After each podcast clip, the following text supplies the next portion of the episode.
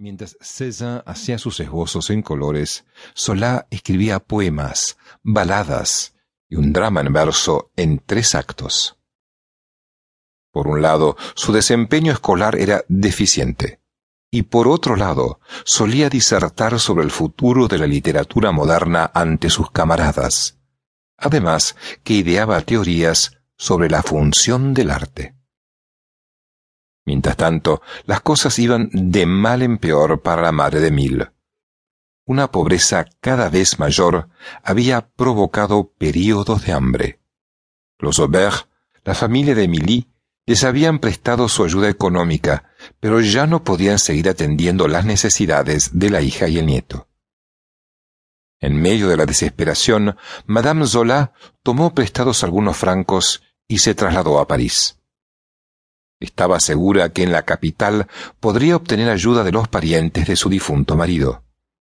Dejó a su primogénito en E con una serie de instrucciones para que vendiese los trastos viejos que quedaban, comprase un boleto de tercera clase y se uniese a ella en la capital.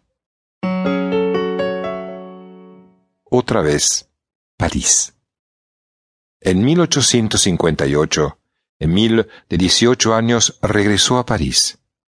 La ciudad lucía espléndida, ya que había sido reconstruida bajo el dominio de Napoleón III, pero al mismo tiempo era una colmena de maleantes y parásitos, de amoralidad sin límites. Un ambiente que resultaba la antítesis completa del clima bucólico en que había vivido el muchacho durante sus primeros años. En París, Solá se sintió asustado y complacido. Posteriormente, diría acerca de su llegada, experimenté una sensación de estupor profundo. El joven obtuvo una beca de estudio en el Liceo San Luis, pero resultó ser un estudiante holgazán, de poca disposición. Una vez más, tuvo que sufrir las burlas de sus compañeros debido a su acento, que a los parisienses les parecía propio de provincias. Pero esta vez no le prestó atención a las bromas de los demás. El joven se dedicó únicamente a sus dos pasiones, leer y escribir. La musa poética era para él su mentor y amante. Por ello, cuando llegó a ser conocido como el máximo representante de los naturalistas, siguió considerándose fundamentalmente un poeta.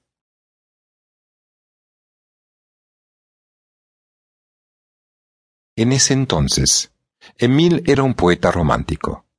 La vida en la ciudad era tan desagradable y la realidad tan repulsiva que él se negaba a contemplar el montón de estiércol a menos que en la parte superior del mismo hubiese una rosa. Como diría el propio autor. A los diecinueve años, Solá estuvo de nuevo a las puertas de la muerte. Un agudo ataque de fiebre tifoidea le obligó a pasar más de dos meses en cama. Durante su convalecencia, su boca se inflamó y ulceró hasta tal punto que no podía hablar.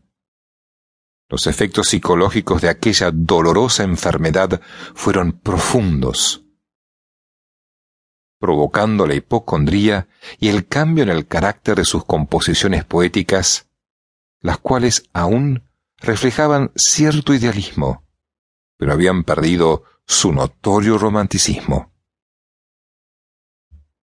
Al parecer, por esos tiempos, Cézanne también se dedicaba a la poesía, por lo que Emile le escribió Tú, viejo amigo, eres más poeta que yo ¿Acaso mis versos sean más reales que los tuyos? Pero los tuyos son sin duda más poéticos. Tú escribes con el corazón, yo escribo con el cerebro.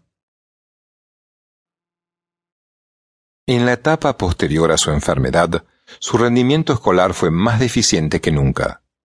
Solá tenía un leve interés en hacerse abogado, pero no pudo pasar los exámenes para obtener el diploma que le permitiera acceder a los estudios profesionales. Entonces optó por continuar con la escritura poética, al mismo tiempo que decidió ganarse la vida como hombre de negocios con muy pocas ambiciones.